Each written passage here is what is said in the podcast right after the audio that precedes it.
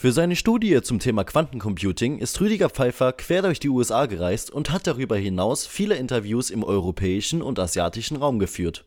Im Podcast erzählt er, inwiefern Quantencomputing relevant für verschiedene Geschäftsmodelle werden wird und was Unternehmen schon jetzt mit Blick auf die Zukunft machen können. Der Zukunftsforscher spricht auch darüber, welche Anwendungsfälle der Technologie denkbar sind und welche Rolle Quantencomputing in der Klimakrise spielen könnte. Viel Spaß beim Zuhören.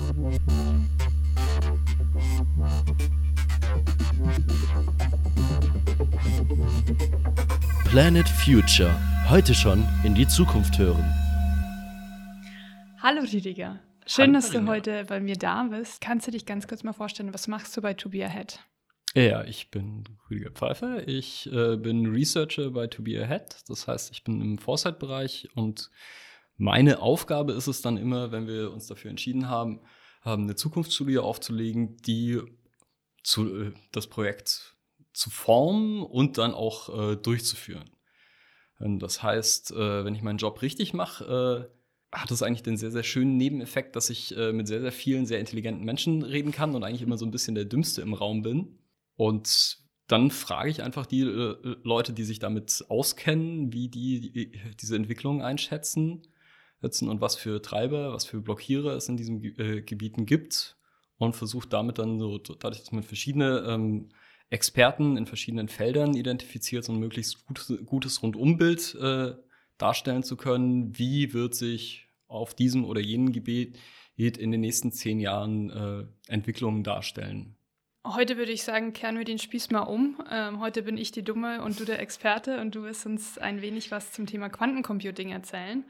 Du hast dich ja im Rahmen deiner letzten Studie vor allem mit diesem Thema beschäftigt und dich mit vielen, wie du bereits beschrieben hast, Experten und Expertinnen auf dem Gebiet ausgetauscht. Wie kann man sich so einen Forschungsprozess oder jetzt diesen konkreten Forschungsprozess zum Thema Quantencomputing, das ja sehr komplex ist, vorstellen? Am Anfang von eigentlich jedem Forschungsprojekt, und das äh, fällt die Studie zur Zukunft von Quantencomputern äh, auch nicht raus, es steht erstmal die Entwicklung der Forschungsfrage. Weil nur wenn wir die Forschungsfrage möglichst klar haben, können wir identifizieren, mit was für Leuten müssen wir uns eigentlich unterhalten. Und ähm, im Rahmen von Quantencomputing sind wir dann irgendwie in einem doch etwas längerwierigen Prozess, aber vergleichsweise auch schnell irgendwie drauf gekommen, okay, die Frage, die wir beantworten wollen, ist, wie wird Quantencomputing relevant für verschiedene Geschäftsmodelle? Du bist ja sehr viel verreist auch für die Studie. Wo, in welchen Ecken der Welt hast du dich für die Studie rumgetrieben? Ähm, na, verreist bin ich eigentlich nur einmal, aber dafür äh, dann schon irgendwie etwas länger. Ähm, ich habe Interviews geführt, viele dann auch irgendwie online im europäischen Raum, äh, auch manche im asiatischen Raum.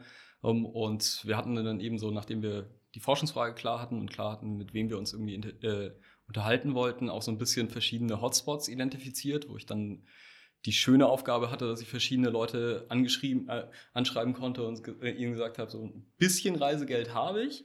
Und ähm, da hat sich dann immer herausgestellt, dass äh, sowohl die Bay Area als auch Los Angeles an der Westküste und ähm, Boston, so das äh, MIT-Umfeld, äh, sehr viele Akteure hat, wo, wo ich auch einige Termine machen konnte. Und dann war ich insgesamt anderthalb Wochen quasi an den drei Stationen unterwegs und habe da dann Leute auch in ihren Firmen äh, besucht, was dann äh, da jeweils immer so ein bisschen äh, spannend wird. Da unterschreibt man dann äh, relativ viele äh, NDAs. Ist, aber ich habe das mit äh, eigentlich allen dann auch wieder abgeklärt. ich darf auch trotzdem darüber reden, was wir da gemacht haben.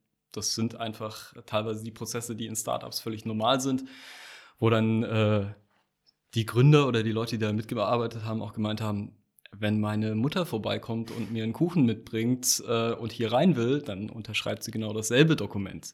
Das ist einfach nur, da sichert man sich halt standardmäßig ab. Ja, klingt nach interessanten Erfahrungen.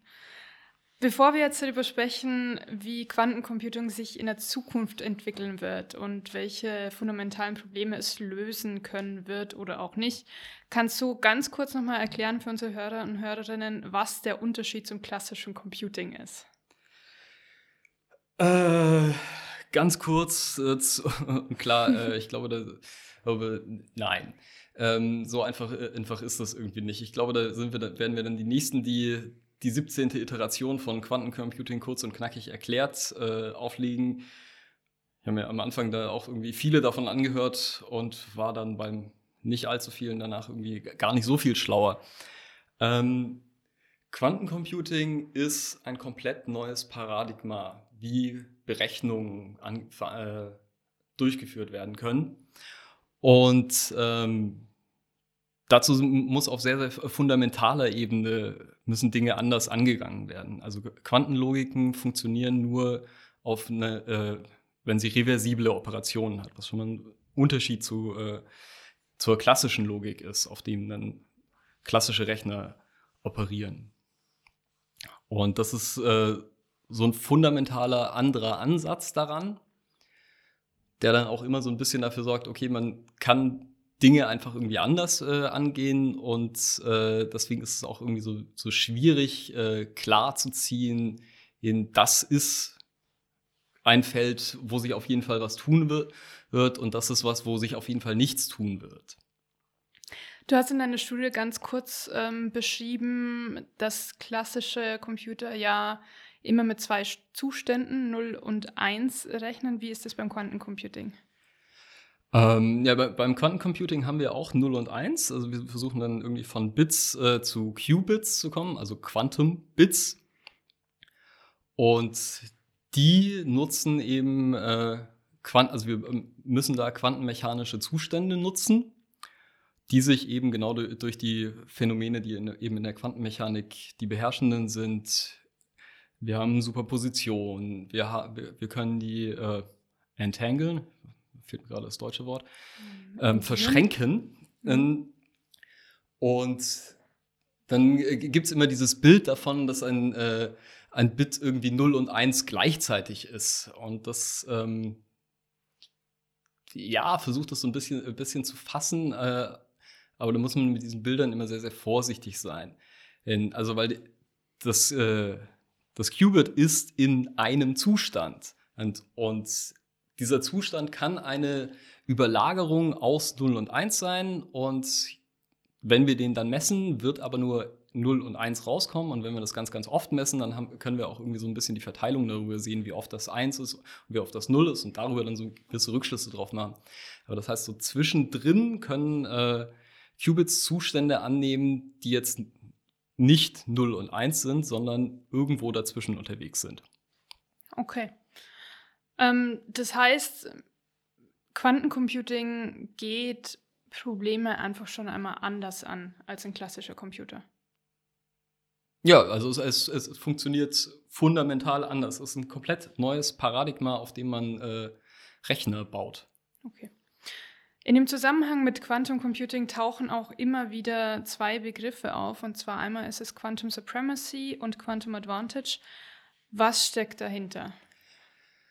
Ähm, Quantum Supremacy und Quantum Advantage sind so die Begriffe, die sich so ein bisschen für verschiedene Meilensteine herauskristallisiert haben. Die werden von verschiedenen Seiten auch immer wieder diskutiert. Ähm, ich habe mich jetzt äh, im Rahmen der Studie dafür entschieden, einfach so, so wie sie eingeführt wurden, äh, sie erstmal weiter zu verwenden. Mit Quantum Supremacy soll quasi der Zustand beschrieben werden, wenn man mit einem Quantencomputer etwas machen kann, was mit einem klassischen Computer einfach nicht möglich ist. Ähm, das hat Google letztes Jahr bewiesen. So, wir erinnern uns alle so ein bisschen dran, wie dieses Paper erst so ein bisschen schleichend auf den Markt kam. Ähm, und dann spannenderweise, als wir gerade äh, in Berlin auf der äh, Strategiesitzung saßen, kam dann die große Veröffentlichung raus.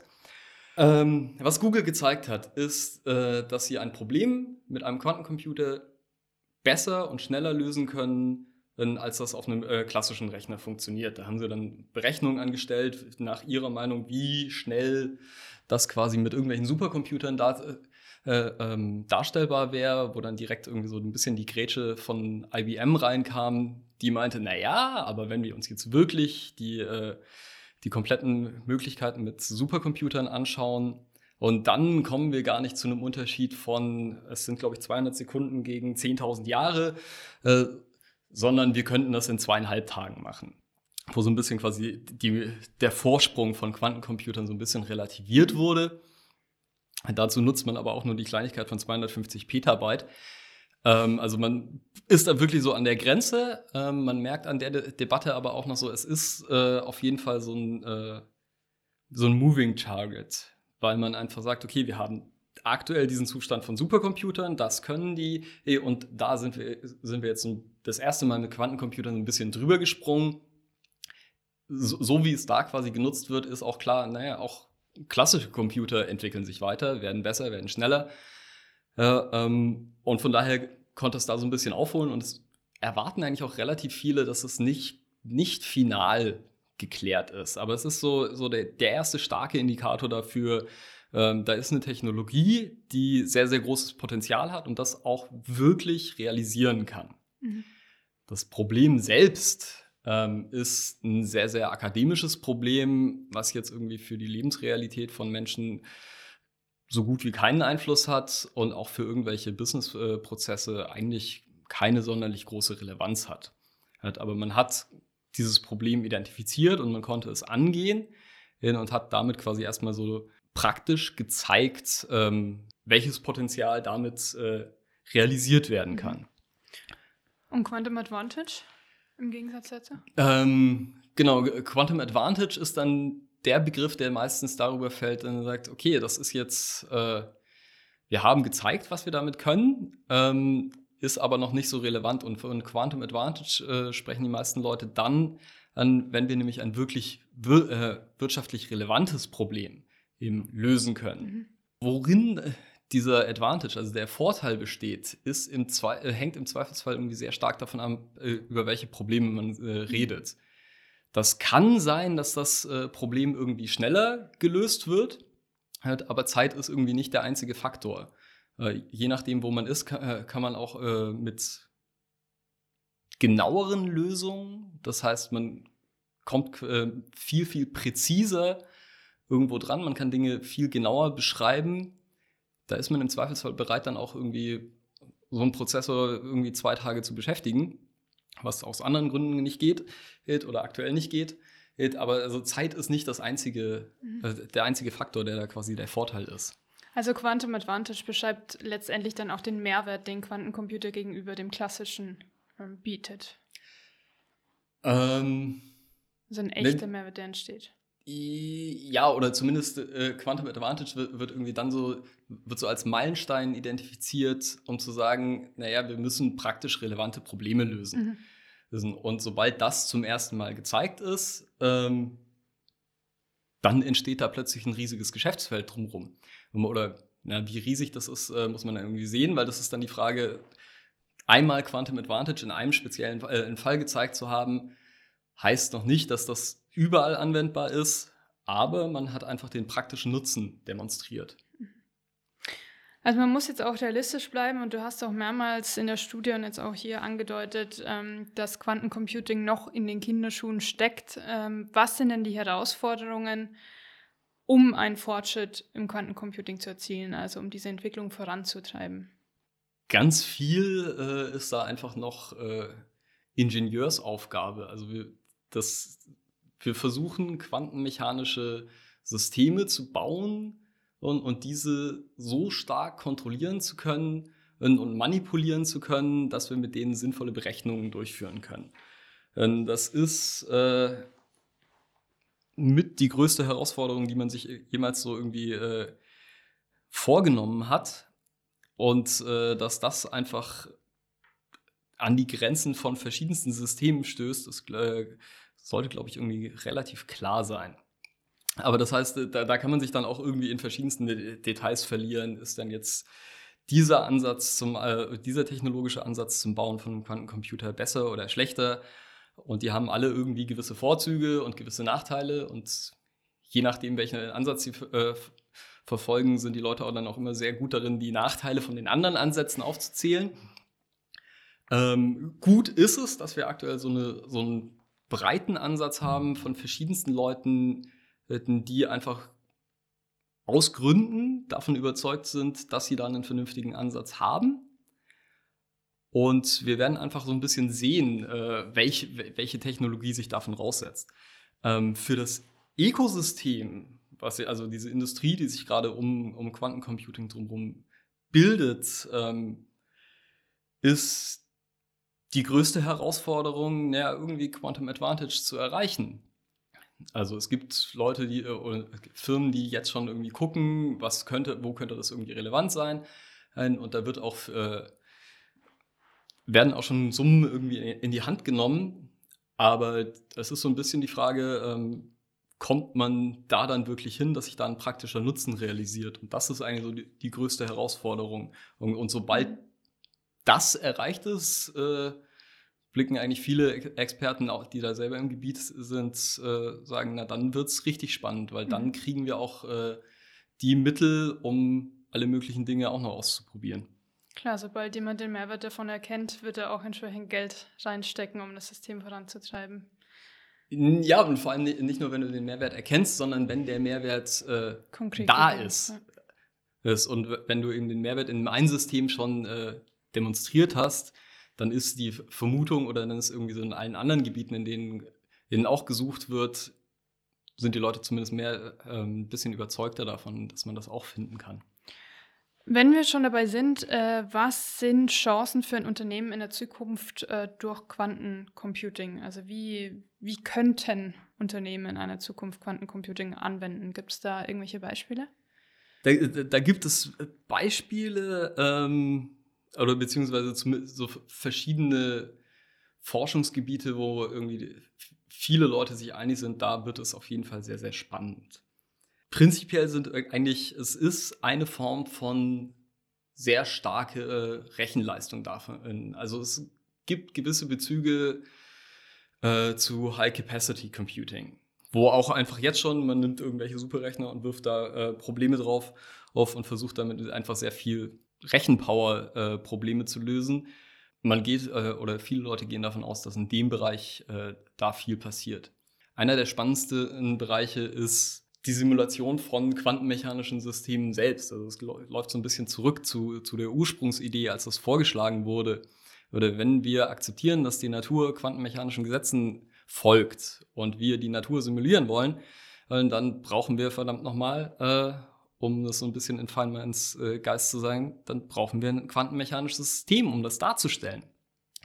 Und das spannendste Gebiet da ist dann eben Chemie, können wir Moleküle simulieren, können wir die Interaktion von Molekülen simulieren, was dann irgendwie, umso höher man, äh, man kommt und umso größer die Rechenleistung wird, wird, kommt man dann in die Materialwissenschaften. Perspektivisch ist das auch für Pharma äh, interessant, wenn ich eben genau weiß oder wenn ich simulieren kann, wie das eine Molekül mit dem anderen Molekül interagiert, dann kann ich anfangen, äh, dieses eine Molekül so spezifisch schon vorzurechnen, dass ich äh, vermutlich aus meinem jahrelangen Testverfahren, was ich jetzt gerade irgendwie mache, was halt einfach irgendwie viel Trial and Error ist, ich würde nicht, nicht sagen, dass man das komplett äh, abkürzen kann, aber man kann es auf jeden Fall stark reduzieren. Ähm, und das sind Prozesse, da wird jetzt schon sehr viel Geld äh, reingesteckt, um den Prozess so zu halten. Und da ist einfach klar, wenn ich das irgendwie um 20 Prozent verkürze, habe ich damit schon einen Mehrwert generiert. Ja, absolut. Es gibt ja nicht nur Chancen, ähm, mit Verbindung und Quantencomputing kommen auch immer wieder Ängste auf. Welche Risiken sind durchaus realistisch, dass Quantencomputing das mitbringt? Äh, da muss ich nachfragen. Äh, Risiko für Quantencomputing? Also für ein ob, Unternehmen. Naja, das kann man jetzt auf verschiedenen e-, Ebenen diskutieren. Also eins, was immer viel diskutiert wird, ist ähm, Shaws Algorithmus und äh, aktuell genutzte kryptografische Protokolle werden angreifbar sein, sobald äh, die, Rechen, die Rechner groß genug sind und äh, lang genug funktionieren. Und das bedeutet natürlich ganz klar, ähm, wir müssen irgendwie die Systeme, die da genutzt werden, müssen davon weg. Also la laufen auch schon die Standardisierungsprozesse. So das Problem ist längerfristig bekannt. Und, und da wird gerade danach gesucht, dass man äh, ein neues Protokoll hat, wo einfach unter der Annahme, dass der potenziell Bösewicht oder der Angreifer einen Zugriff auf einen Quantencomputer hat, ähm, das System trotzdem weiterhin funktioniert. Da muss man harte Mathematik betreiben ähm, und einfach dieses, äh, die Aufgabe, die da quasi gelöst werden muss, austauschen. Und ähm, das ist quasi so eine gewisse Herausforderung und die bricht sich quasi vom Bedrohungsszenario unterschiedlich für Firmen ähm, runter. Das hängt nämlich im Endeffekt dann einfach ganz äh, klar davon ab, ähm, wie schützenswert sind meine Geheimnisse. Natürlich sind alle meine, Geschütz äh, meine Geheimnisse immer mega schützenswert, aber wenn man das irgendwie klar runterbricht, wenn ich irgendwie zum Beispiel irgendwelche Geschäftszahlen habe, die ich in zwei Wochen veröffentlichen muss, dann sind die für diese zwei Wochen höchst schützenswert. Aber nach diesen zwei Wochen ist es eh öffentliches Wissen und damit äh, ist quasi der Zeitraum, ähm, wo ich das schützen muss, sehr, sehr gering. Wenn man dann irgendwo zu anderen Daten kommt, äh, Extrembeispiel wären dann irgendwelche Staatsgeheimnisse, wo man wo es ja auch irgendwie jetzt schon irgendwelche Verschlussregelungen gibt und wie lange irgendetwas in irgendwelchen Schränken verschwindet, äh, wo wir irgendwie über Jahrzehnte reden. Und ähm, wenn ich so lange etwas sicher haben will, äh, dann wird das natürlich äh, kritisch, wenn ich das mit den aktuell angreifbaren Protokollen verschlüsselt habe, weil der Angriffsvektor ist eigentlich ein relativ simpler, der quasi auch jetzt schon funktioniert, so wie, wie viele das gerade tun, ist im, streiten sich die Leute, aber zumindest der Vektor ist klar. Ich kann jetzt Datenkommunikation aufzeichnen, die ist zwar verschlüsselt, das heißt, aktuell komme ich nicht an die Informationen ran, aber wenn ich die speichere und darauf setze, dass ich in äh, ein paar Jahren dann Zugriff auf einen Quantencomputer habe und das dann entschlüsseln kann, dann verfüge ich plötzlich über diese Geheimnisse. Das heißt, auf der einen Seite ist das irgendwie alles so noch ein bisschen sehr weit weg, aber für sehr hochwertige Geheimnisse ähm, ist es teilweise quasi schon zu spät, das zu schützen. Das ist so, hm. sowohl als auch. Ja, und es ist bestimmt auch schwierig für Unternehmen, jetzt schon sich damit auseinanderzusetzen, wo es ja noch gar keine Möglichkeit gibt, so realistisch anwendbar, wie man diese Dinge jetzt schon schützen könnte, weil natürlich auch ein Quantencomputer noch nicht in dem Maße entwickelt ist, dass es entschlüsseln könnte. Ähm, ja, also man kann, man kann schon auch irgendwie äh, Dinge machen, aber ich glaube, bei den meisten Unternehmen liegt es eher daran, dass äh, alle, viele andere Themen sehr viel dringender sind und gehe davon aus, dass das Thema durchaus irgendwie bekannt ist, aber ich glaube, die Dringlichkeit einfach äh, durch die mhm. Lebensrealität sehr viel niedriger eingeschätzt wird. Gibt es dann schon irgendwelche Schritte, die Unternehmen schon jetzt in den nächsten oder in den nächsten Jahren eben tätigen können, um sich auf solche Entwicklungen vorzubereiten? Ja, also es gibt Unternehmen, die jetzt schon irgendwie sehr stark für sich potenzielle Handlungsfelder identifiziert haben. Ähm, also die, Schwierigkeit daran ist immer so ein bisschen, es ist halt relativ unklar. Auf der Strategiesitzung ähm, hat äh, einer unserer Mitglieder sich dann hingestellt und meinte, ja, okay, ich bin, ich spiele den Buhmann und sag, alles, was ihr mir gerade erzählt, ist irgendwie, naja, probier's doch mal mit Quantencomputing. Aber wenn ich nur einen Hammer in der Hand habe, äh, sieht alles aus wie ein Nagel. Und die Reaktion darauf fand ich relativ spannend, äh, wo einfach viele gesagt haben, ja, aber wir wissen nicht, wie dieser Hammer aussieht. Also wir, wir haben nicht abschließend geklärt, äh, welche Fälle sind mega spannend äh, und welche Fälle sind komplett irrelevant. Und also man geht das nur so ein bisschen praktisch an. So alle Probleme, die wir aktuell schon äh, mit Rechnern gut lösen können, da wird niemand irgendwie Zeit und Geld drauf verschwenden, das plötzlich mit einem Quantencomputer zu machen. Ähm, aber ansonsten ist es eben viel ein Trial and Error. Und ähm, da sich langsam schon mal ranzutasten, das ist auf jeden Fall sehr, sehr lohnenswert. Und das ist auch so mit den verschiedenen Firmen, die ich gesprochen habe, habe die irgendwie sagen, ne, also man kann dadurch sich entweder Intellectual Property, also äh, geistiges, Eigentum. geistiges Eigentum sichern und dadurch schon mal irgendwie äh, sich Grundlagenwissen einigen, was jetzt eher so der eher für große Unternehmen äh, geeignet ist, aber für andere Unternehmen ist, wenn man sich damit schon mal ein bisschen auseinandergesetzt hat und ein gewisses Bewusstsein geschaffen hat, was für Disruptionen da potenziell auf einen zukommen können, steht man deutlich besser da, als wenn man darauf wartet zu sagen, okay, ich habe gehört, äh, Quantum Supremacy gab es da 2019 und ich warte jetzt auf Quantum Advantage. Ähm, und dann fange ich nochmal an nachzuschauen, wenn Quantum Advantage er erreicht wird, wird es in vielen verschiedenen äh, Gebieten schon irgendwie Leute geben, die dann da auch irgendwie deutlich weiter voran sind. Um da dann irgendwie quasi aufzuholen, ähm, braucht man trotzdem noch irgendwie sehr, sehr viel Energie. Also mhm. Also ich fand auch äh, einen Hinweis von einem Experten sehr, sehr gut, der äh, meinte, es wird so oder so einfach unendlich schwer sein. Also ne, vielleicht nicht unendlich, aber es ist richtig, richtig hart. Und wenn man nicht anfängt, die Probleme anzugehen, dann hilft es auch im Zweifelsfall auch nicht, erst in zehn Jahren Probleme anzugehen, weil es dann im Zweifelsfall eben doch nochmal dann zehn Jahre dauert und man im Endeffekt dann irgendwie nur an den Punkt kommt, dass man sagt, naja, hätte ich mal, dann wär, würden wir jetzt deutlich besser dastehen und ich könnte im Verhältnis zur Konkurrenz, zu anderen Unternehmen wirklich einen großen Vorsprung haben und mir da einfach neue Marktanteile sichern. Also es wäre auf jeden Fall praktisch, wenn Unternehmen sich jetzt, also wenn sie das Thema nicht komplett ignorieren, wenn sie sich schon schrittweise damit auseinandersetzen, wenn sie es im Blick behalten zumindest, vielleicht schon den einen oder anderen Mitarbeiter oder die eine oder andere Mitarbeiterin darauf ansetzen, das zumindest nicht in Vergessenheit geraten zu lassen und entsprechend auch. Ja, also das, das ist auch so die Te äh, Tendenz, die man bei größeren Unternehmen irgendwie sieht. Da werden Arbeitsgruppen eingerichtet, da werden äh, werden Leute, die das irgendwie sehr, sehr nah beobachten, äh, drauf angesetzt. Ähm, je nachdem, wie viel Eifer da, da quasi dahinter ist, ähm, sind die, diese Teams dann stärker oder schwächer finanziell ausgestattet.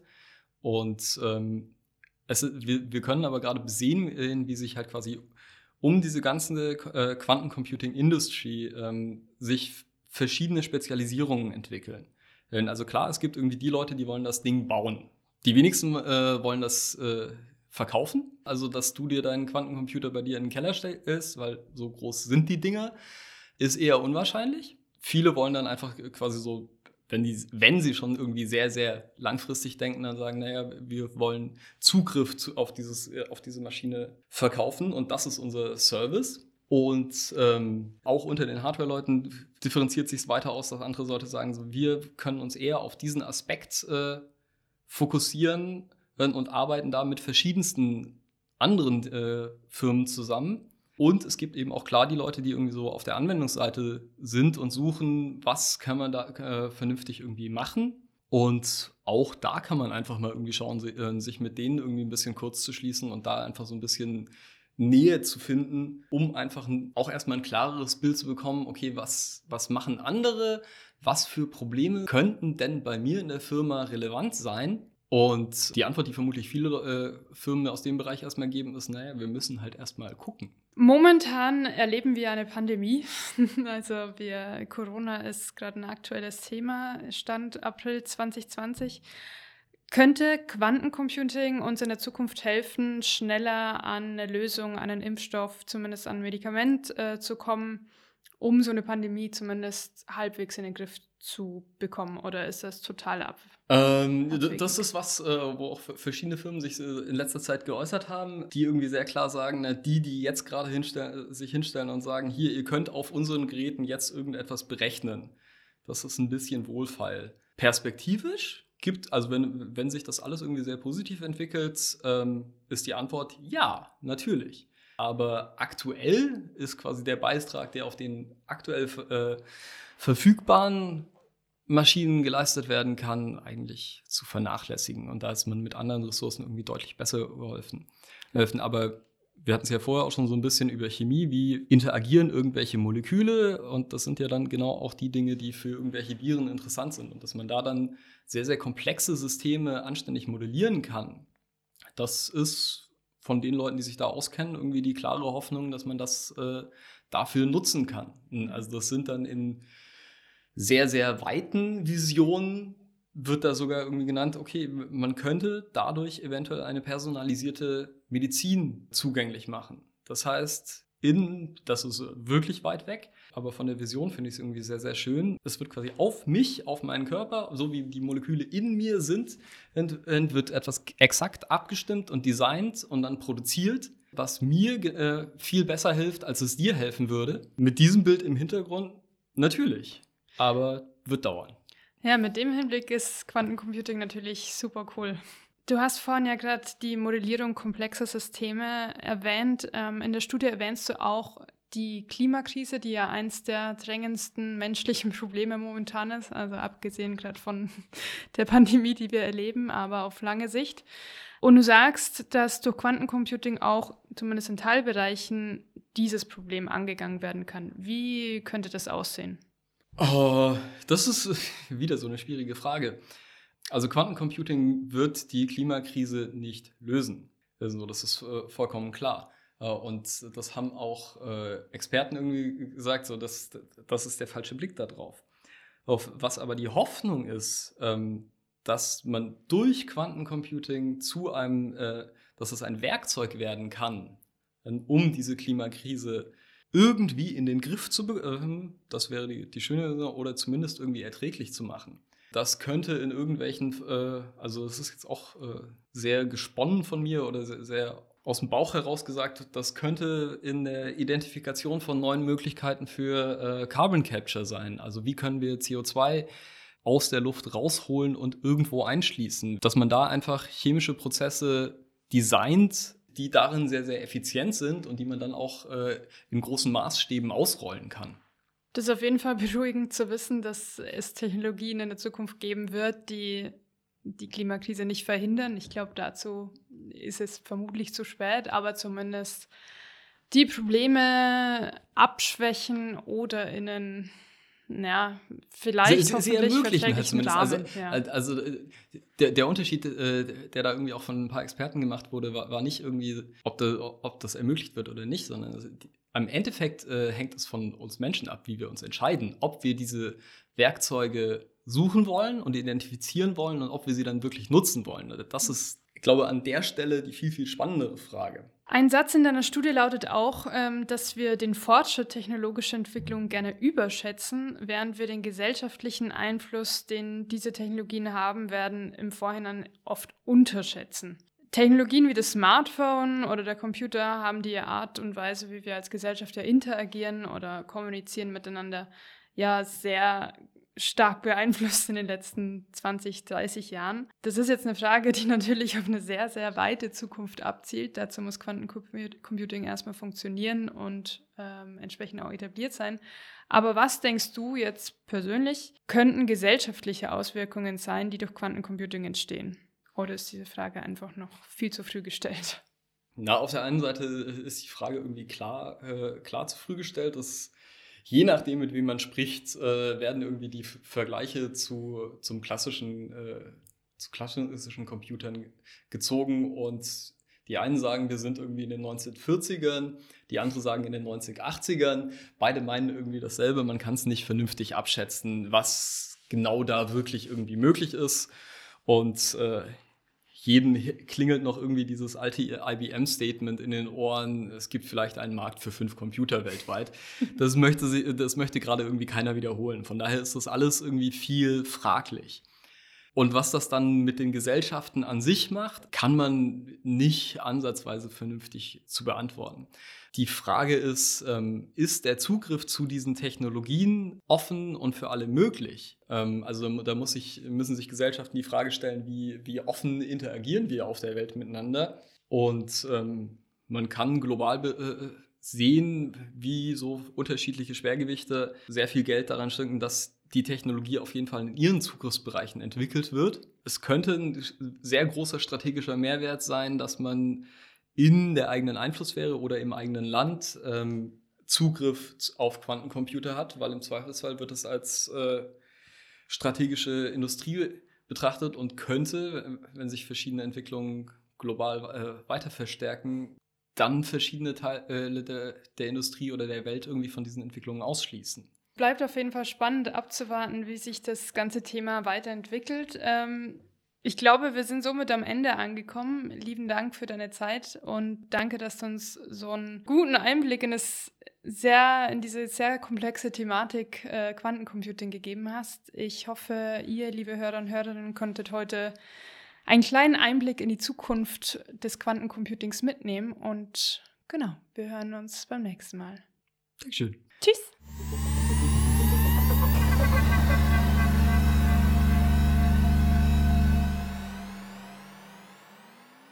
Das war der Podcast Planet Future. Heute schon in die Zukunft hören. Wir sind Teil des To Be Ahead Think Tanks in Leipzig. Produziert wird der Podcast von Jeremy Beckers. Mehr Informationen zu unseren Business Think Tanks und Studien erhaltet ihr auf thinktank-universe.com. Ihr könnt uns unterstützen, indem ihr die Folgen teilt oder uns auf iTunes bewertet. Vielen Dank fürs Zuhören und bis zur nächsten Folge. Euer Team von Planet Future.